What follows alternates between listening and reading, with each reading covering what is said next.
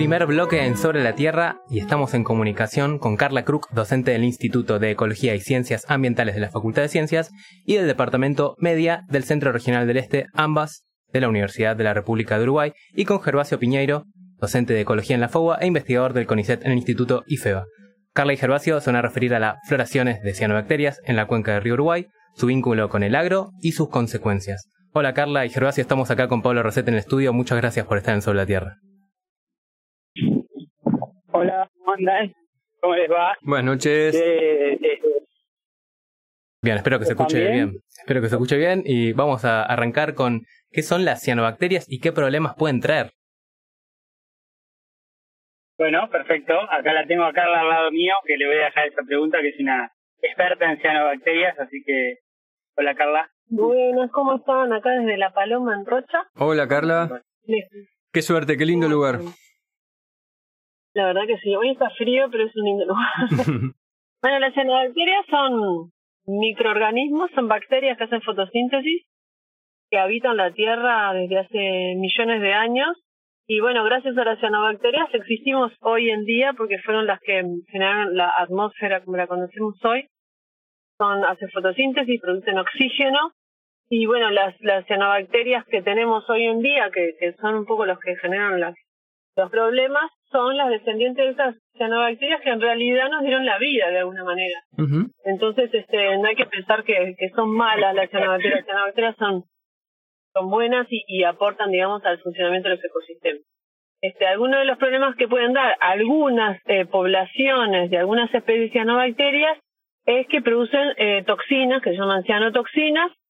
Estas eh, eh, son cianobacterias que aprovechan las condiciones particulares de muchos de los ambientes acuáticos de nuestro mundo en este momento y que se asocian entonces a condiciones de alta cantidad de nutrientes, aguas relativamente quietas, temperaturas relativamente elevadas y producen estas toxinas que si llegan a nuestro cuerpo eh, directamente, por ejemplo, al consumir agua o al bañarnos, o indirectamente a través del consumo de animales como peces o vegetales que han tenido contacto con cianobacterias, nos pueden producir efectos agudos cuando consumimos grandes cantidades que pueden ser desde efectos hepáticos, neurológicos o al- eh, de tipo alergia o efectos crónicos por la exposición eh, continua a bajas condi- eh, concentraciones que pueden dar lugar, por ejemplo, a tumores. Mira vos. Yo, este, mm, no muy lejos de donde están, este, en balizas, una vez presencié una, una floración de cianobacterias y la verdad que fue bastante impresionante. Entonces, lo que yo quería preguntarles era cuáles, cuáles son las causas de que existan, de que ocurran estas floraciones de cianobacterias.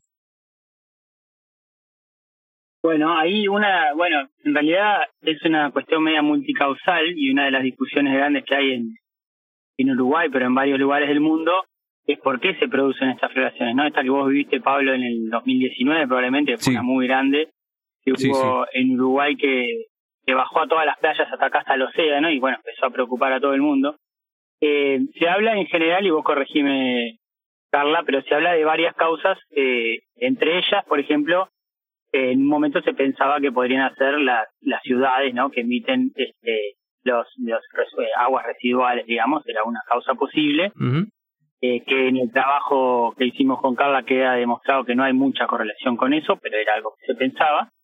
Después está el tema de la velocidad del agua en los ríos cuando se hacen represas, ¿no? Cuando uno represa el agua, hace embalses, baja la velocidad del agua que estaba corriendo por los ríos y eso hace que eh, el tiempo que esté el agua en la represa sea muy grande y permita eh, la floración, las floraciones de cianobacterias, ¿no? Que se concentren. Entonces esa, esa podría ser otra causa y es, es una de las causas que un poco eh, ayuda, digamos, a que haya cianobacterias, el tema de represar aguas y, y estancar el agua de alguna manera. Sí. Otra causa de las que se hablaba era aumentos de temperatura, ¿no? Cuando hay más temperatura también las, las floraciones son, son mayores. El tema de las precipitaciones podría estar afectando y ahí habría que ver un poco cuál es el mecanismo. Y el otro, este mecanismo muy muy conocido, digamos, de que aumenta la, la cantidad de cianobacterias o floraciones, produce floraciones de cianobacterias en, en el agua, es eh, la cantidad de nutrientes que tiene esa agua. cuando el agua tiene muchos nutrientes, especialmente fósforo y nitrógeno, produce lo que se llama esa eutrofización, que es el aumento fuerte de, de, algas y, y, cianobacterias.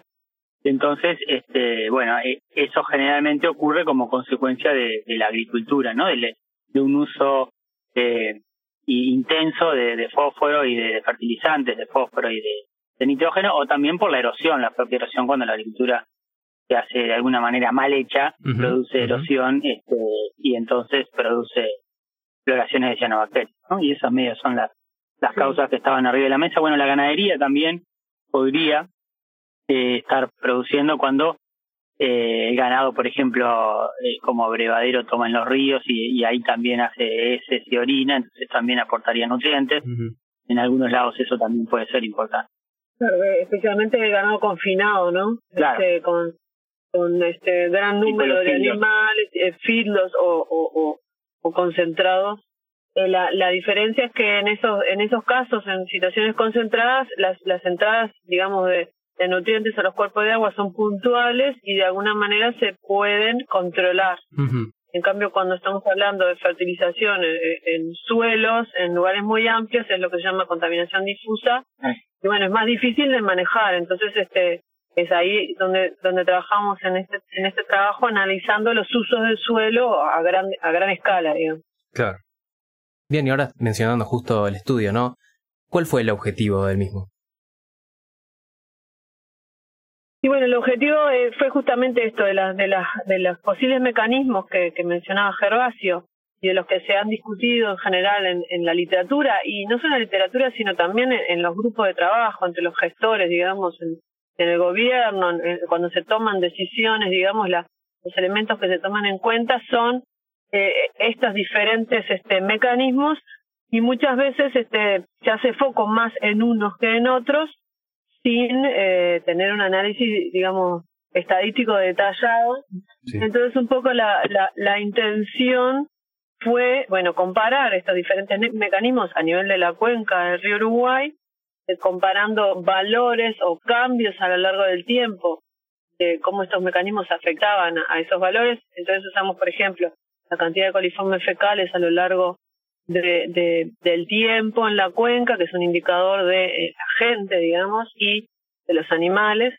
Utilizamos eh, eh, la variabilidad en la temperatura, desde los 60 hasta el presente, utilizamos los usos del suelo en la cuenca y, y comparamos, digamos, este, los efectos, comparamos cómo la variabilidad de estos distintos factores se podía explicar la variabilidad de las cianobacterias en el río para de alguna manera identificar cuáles eran los mecanismos más importantes y de alguna manera contribuir a cuando se tomen medidas de gestión o, o se definan en nuevas políticas, digamos, haya una, una otra fuente de información sobre cuáles son las importancias relativas de los diferentes mecanismos que están actuando. Claro, y Carla, cuando vos eh, nos explicabas recién que el trabajo se hizo a nivel de la cuenca del río Uruguay, eh, ¿de qué magnitud estamos hablando? Porque es una cuenca grande. Sí, es una cuenca que involucra a tres países. Eh, la cuenca del Uruguay se puede separar en tres grandes zonas. Eh, la cuenca alta es este, principalmente en Brasil, la cuenca media es Brasil, un poco de Argentina y la cuenca baja es principalmente Uruguay y eh, una parte menor de Argentina. Entonces, estamos hablando de, de una extensión enorme de territorio. Pero bueno, gracias a que hoy en día la información, ah, tenemos una disponibilidad de información, este, tanto de los usos del suelo como de los cambios climáticos, como de las lluvias, los caudales y, y bueno, la información de, lo que pasa en el río, la calidad de agua, pudimos hacer este tipo de análisis. Una cuestión que estaba pensando cuando Pablo mencionó que él pudo ver uno de, estos, de estas floraciones. Yo me acuerdo hace poquito también vi que en los medios salió, no sé si hace un año o algo así. ¿Cada cuánto sucede una floración y sucede cada vez más? Sí, sí, ese es uno de los, de los grandes problemas este, en el río Uruguay, pero también pasa en, en, Argentina, en las lagunas internas, ¿no? Ahora hay un trabajo de, de Irina Izaguirre muy interesante en Ecología Austral que muestra cómo todas las lagunas argentinas han aumentado la, la, la eutrofización, ¿no? la cantidad de cianobacterias en el tiempo. Hay trabajos parecidos para Uruguay, para y bueno y este que, que, que hicimos con Carla muestra claramente lo mismo para ríos grandes no no solo para cuerpos chicos de agua lo que está claro es que en muchos lugares de Uruguay y Argentina estas floraciones que eran intermitentes principalmente en verano empiezan a ser permanentes en algunos cuerpos de agua no por ejemplo el río Negro acá en Uruguay es un, uno de los ríos que tiene casi floraciones permanentes hace varios años.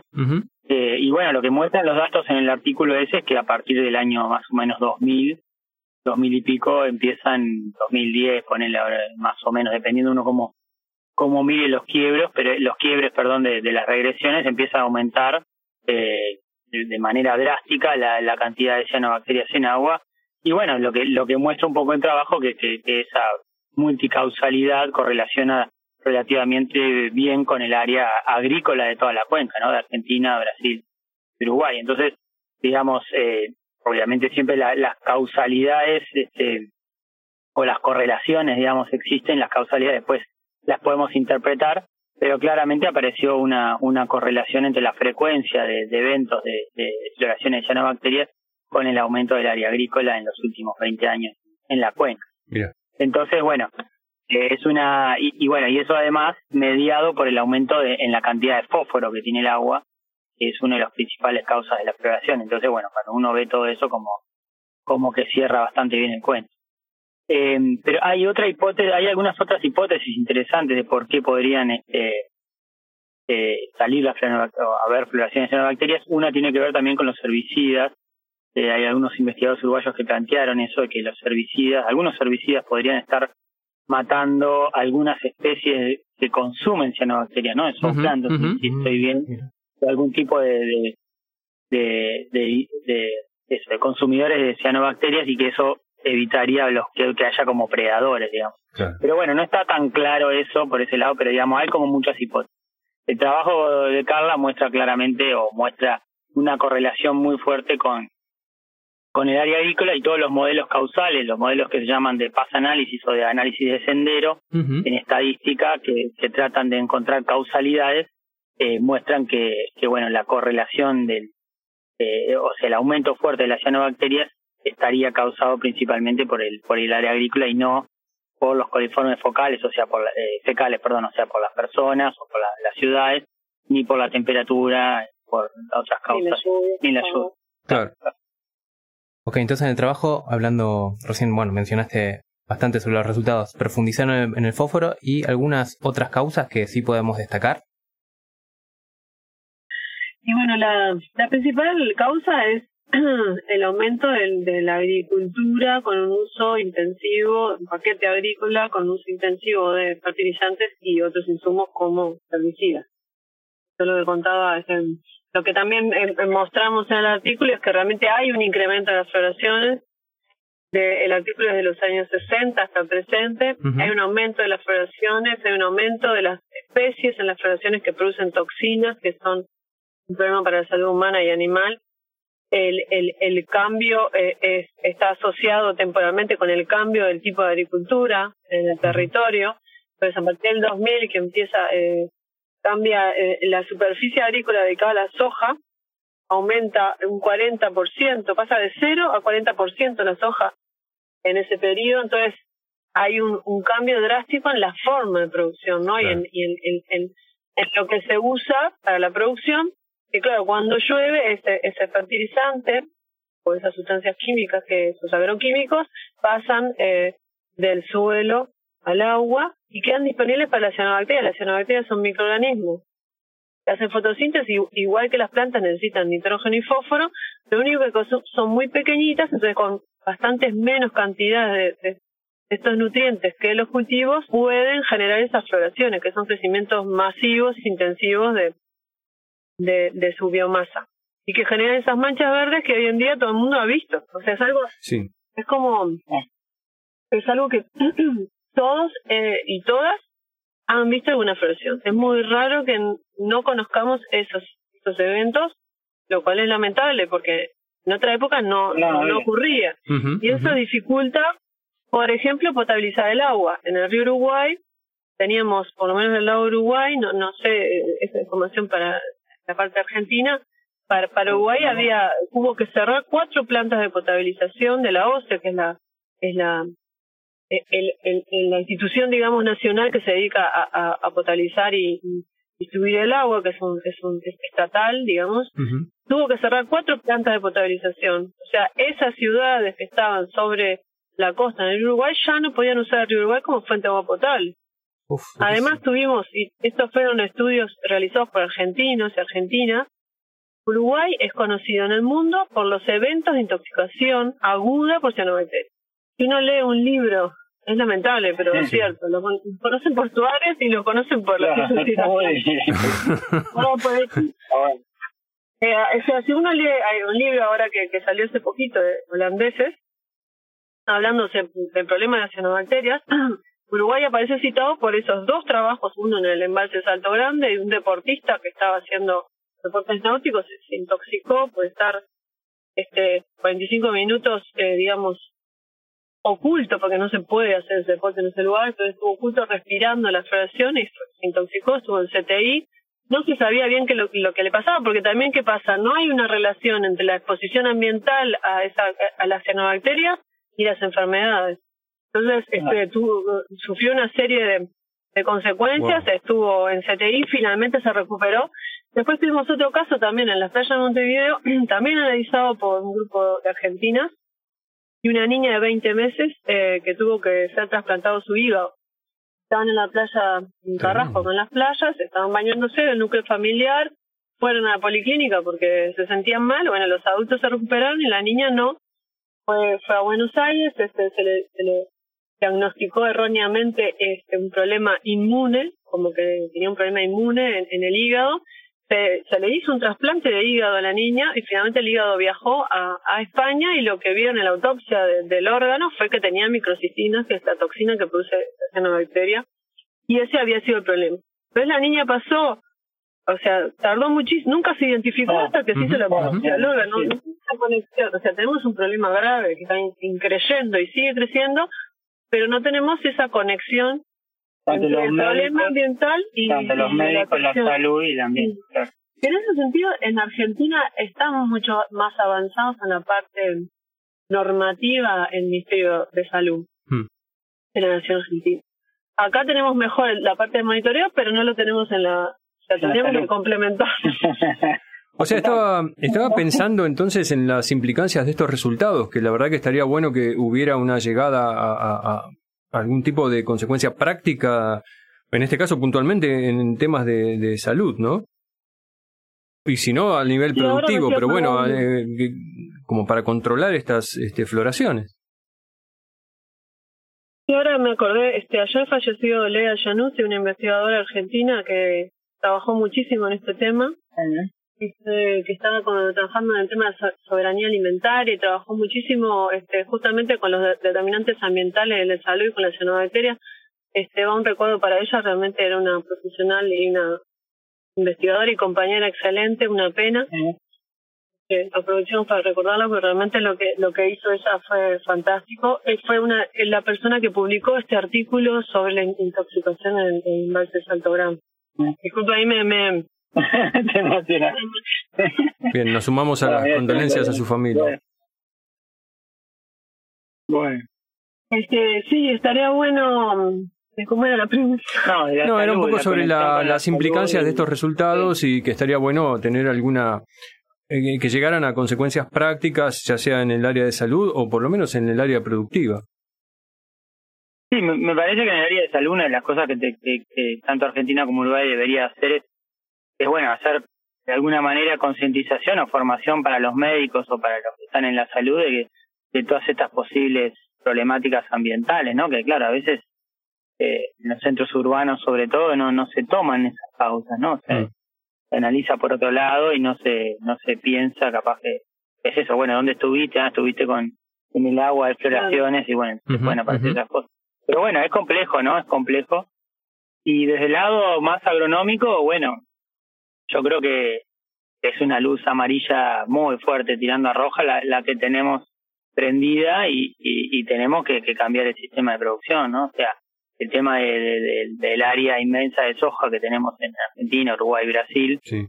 es una planta específicamente, además, que, que se fertiliza con fósforo, una leguminosa, entonces este, no se fertiliza con nitrógeno, pero sí con fósforo. Eh, y bueno, y a veces sobrefertiliza o cómo se fertiliza también tiene mucho que ver, ¿no? Si se fertiliza al voleo, como se llama, tirando la, el fertilizante por arriba, el fertilizante es en tierra, eso también cambia mucho la cantidad de fertilizante que cuando llueve se lava y termina en los ríos o en los lagos, y arroyos. Entonces, eh, bueno, eh, tenemos una batería de, de prácticas de manejo agronómica, de, de buenas prácticas, como se dice, que, que tenemos que empezar a implementarlas urgentemente para, para controlar esto, ¿no? O sea, eh, el diario del lunes de muchos países del norte o, o de Asia incluso es que no controlaron esto y bueno, y terminaron con todos los ríos y los arroyos contaminados mm, y, y bueno, con todo lo que eso implica para el bienestar, ¿no? Para la salud de las personas, para la recreación, para no todos los cursos de agua son, son lugares de recreación en verano. Eh, para el turismo, para la pesca, para la riega, para la también es, un problema, es un problema grave que, que, se nos está viniendo despacito, pero pero en Uruguay por lo menos este, es, muy fuerte, es muy fuerte. Ahí en el, trabajo que nos mandaron ustedes, eh, como parte de la, parte final de alternativas, mencionan la palabra de agroecología. ¿Hay, hay mucha movida de esa en Uruguay? Sí, Uruguay tenemos el plan recientemente aprobado de agroecología, pero ahí le a eh, No, sí, hay, hay una movida importante. Obviamente, eh, mucha de la agroecología en general se mueve más fuerte en los sistemas más intensivos, que tienen, eh, digamos, su cuota aparte en esto, pero los que tienen una parte más grande son los sistemas extensivos que llamamos, que es la, producción de maíz, soja, trigo, los cultivos de áreas grandes eh, y en eso me parece que, que, estamos más en pañales, pero hay, hay un montón de opciones de manejo eh, agroecológicas o, con base ecológica, como quieramos llamarlas, que, que bueno, son estas mejores prácticas de fertilización, son lo que llamamos los cultivos de servicio, en esos cultivos que sembramos para proteger el suelo, para evitar la erosión, justamente, para cultivos trampa, que llaman cultivos que ponemos para que capturen esos nutrientes y evitar que se vayan al agua, todo el tema de rediseño de los paisajes, ¿no? Poniendo en distintos lugares del paisaje distintos cultivos y eh, las zonas buffer que llamamos alrededor de los arroyos, lugares que capturan nutrientes y evitan que esos nutrientes vayan al agua. Nos, nos falta un montón todo en estas cuestiones de, rediseño del paisaje para lograr eso que se llaman los, paisajes multifuncionales, ¿no? Que tienen muchas funciones, muchos beneficios. Uno de ellos es producir soja, producir maíz, pero otro es producir agua limpia también al mismo tiempo. Entonces, en eso tenemos tecnologías, tenemos conocimientos, pero falta mucho de, aplicarlos todavía y de, de que la concientización, me parece, de los productores, las productoras, a, que usen esas tecnologías de una manera generalizada, ¿no? Porque hay muchos productores que las usan, pero hay muchos, muchos otros que no. Y ahí está el problema. Bueno, Carla, Gerba, se nos acabó el tiempo del programa. La verdad que hace rato queríamos hablar de este tema que, bueno, nos, nos mueve bastante. Les queríamos agradecer por estar acá y bueno, los esperamos para próximos avances. Bueno, muchas gracias a ustedes. Muchas gracias. que pasen lindo. Vamos a escuchar un tema y un saludo más sobre la tierra.